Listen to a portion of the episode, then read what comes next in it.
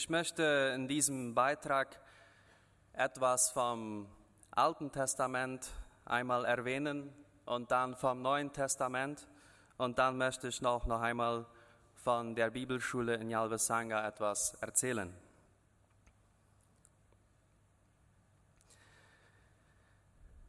Und ich möchte da anfangen von, bei der Sintflut.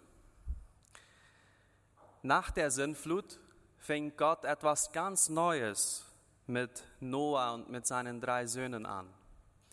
Von seinen drei Söhnen und dessen Familien stammt heute einfach die ganze Weltgemeinschaft ab. Das viele Wasser der Sintflut hatte zwar die Menschen, die Gott verachteten, weggewaschen, aber es hatte leider nicht die Herzen der Menschen, die übrig blieben, gewaschen. Und so sehen wir auch, dass der Sohn Noahs, Ham, eine Sünde gegen seinen Vater begann. Und sein Vater gab ihm daraufhin einen Fluch mit. Seine Brüder aber hat er gesegnet, Sam und Japhet. Danach ging es wieder ziemlich bergab mit der Menschheit und Gott ergriff wieder die Initiative und fing das Projekt Volk Israel an. Und wo wir das lesen, 1. Mose 12, 1 bis 3, da sehen wir, dass Gott ein sehr spezifisches Projekt hatte mit, mit äh, Abraham und dass er einen Pakt mit ihm geschlossen hat in diesem Pakt hieß es, ich will dich segnen und du sollst ein Segen sein für alle Geschlechter der Erde.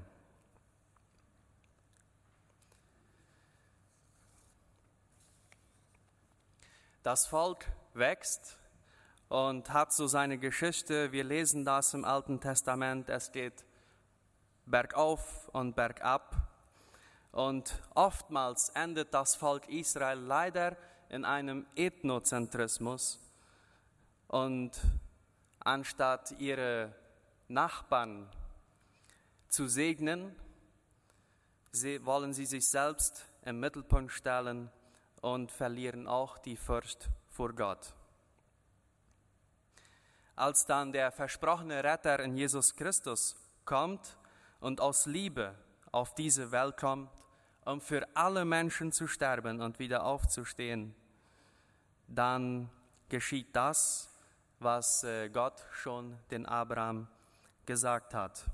Und dieser Christus, er säubert diese Welt nicht von bösen Menschen, sondern er säubert die bösen Herzen und macht sie rein und macht sündige Menschen zu Kinder Gottes.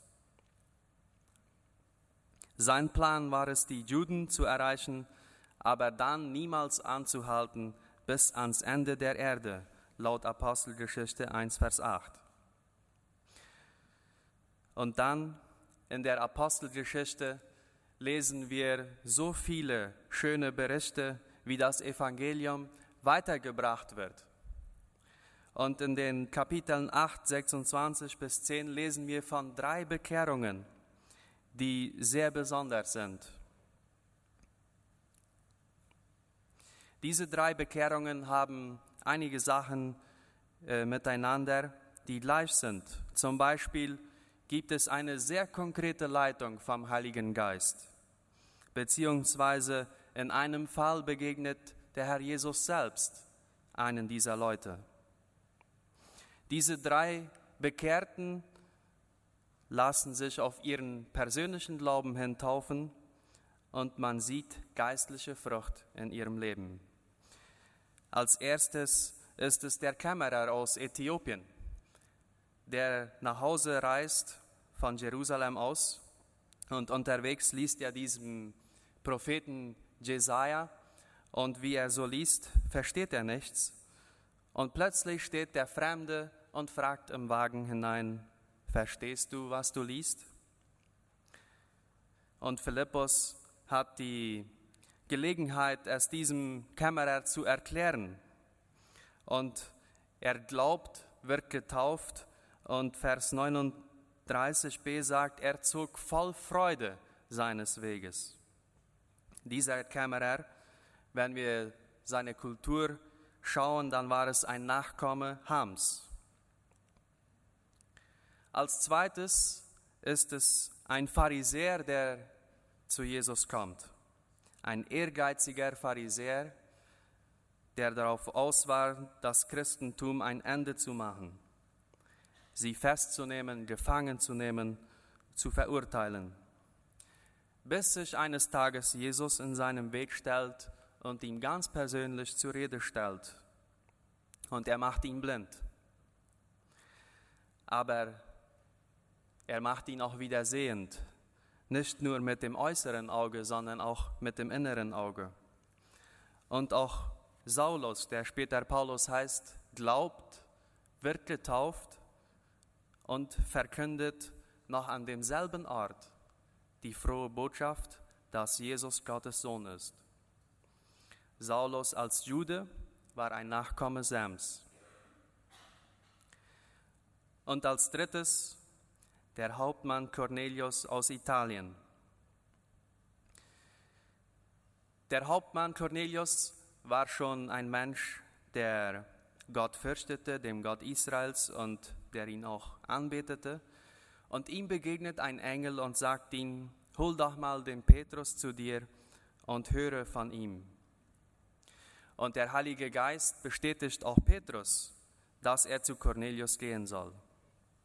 Dort angekommen wird die frohe Botschaft erklärt, gepredigt und der Heilige Geist wird über die Menschen da ausgegossen. Man hörte sie in Sprachen reden und Gott hochpreisen.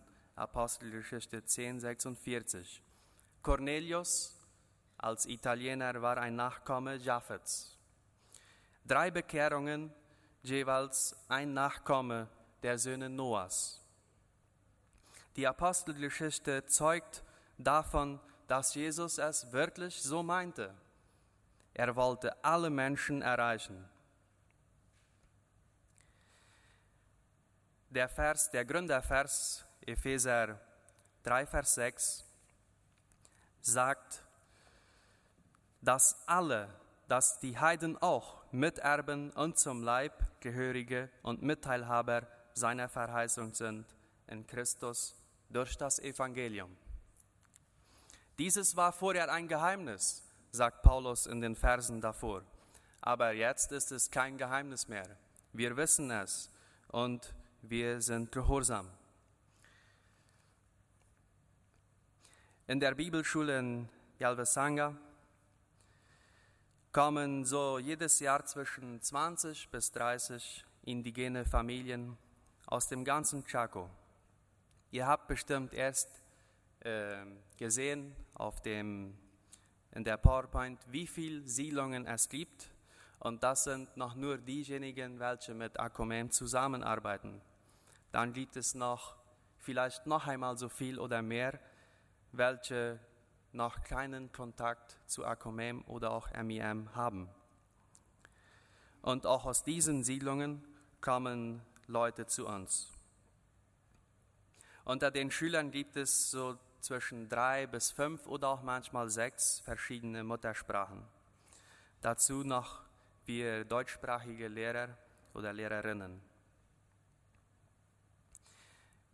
Wie gehen wir mit dieser Vielfalt um oder was machen wir, um die Einheit zu bewahren? Wir können gar nicht anders, als dass wir uns über kulturelle Unterschiede austauschen und auch versuchen, den anderen in seiner Andersartigkeit zu verstehen. Aber schlussendlich kommt die Einigkeit in so einer Vielfalt nicht von diesem endlosen Gespräch darüber, warum ich oder warum du anders bist. Die Einigkeit in, in der Bibelschule kommt daher, dass wir einen Schöpfer haben einen Retter und Herr und einen Geist. Immer wenn wir uns darauf konzentrieren, dann verblassen die kulturellen Mauern Zumindest so weit, dass wir den Weg finden, den wir gehen sollen. Epheser 2,14 Denn er ist unser Friede, der aus beiden eins gemacht und die Scheidewand des Zaunes abgebrochen hat. Ich möchte schließen mit, einem, äh, mit einer Situation, die wir in diesem Jahr hatten. Es kam so, dass die Tochter eine, äh, von, von einem Schüler aus dem dritten Kurs, von, die Tochter heißt Ginevra, fünf Jahre jung, dass sie in der Primarie einen Unfall hatte. Nämlich wurde sie von der Rutschbahn geschubst und hatte sich am Kopf gestoßen. Wir merkten bald, dass, äh, dass dieser Aufprall innere Blutungen im Kopf verursacht hatten. Und dank einer sehr gute, äh, gutes Eingreifen vom Hospital oder Sanatorio Asim und auch äh, Hospital Philadelphia wurde sie noch am selben Nachmittag intubiert und am Abend um 11.30 Uhr lag sie schon in OP in Asunción. So, das war, ging alles ziemlich schnell für uns. Aber in dieser Zeit, in dieser Krisensituation, gab es äh, gute Gelegenheiten für uns, die sich einfach so gaben. Gemeinsame Fürbitte für Ginevra und für ihren Vater, der mit ihr mitgefahren war. Wir haben sehr oft gemeinsam gebetet für eine Person, für zwei Personen aus unserer Mitte. Ich weiß auch, dass viele andere Menschen, äh, Brüder und Schwestern für uns gebetet haben außerhalb der Bibelschule. Dann haben wir gemeinsam Geld gesammelt. Wir wissen, dass, äh, dass es viele Unkosten gibt mit Medikamente und so weiter in Asunción. Wir haben dann unter den Schülern und Lehrern Geld gesammelt und es waren nicht die Ärmsten, welche das wenigste gaben. Und dann haben wir gemeinsam gesehen, wie Gott gewirkt hat, wie er Wunder gemacht hat. Das Mädchen konnte nach knapp zwei Wochen wieder zurückkommen.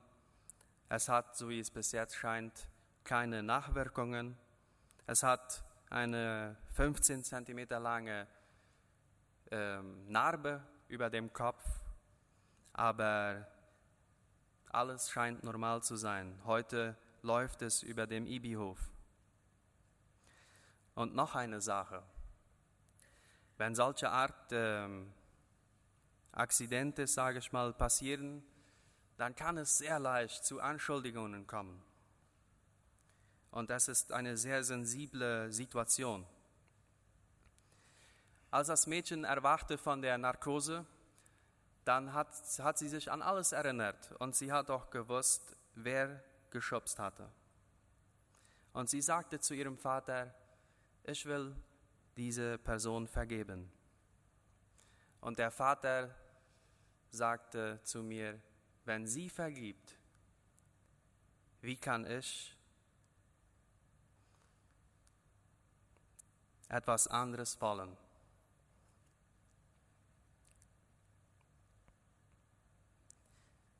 Und wenn wir gemeinsam gebetet haben, Geld gesammelt, so dürfen wir auch gemeinsam Gott loben und danken.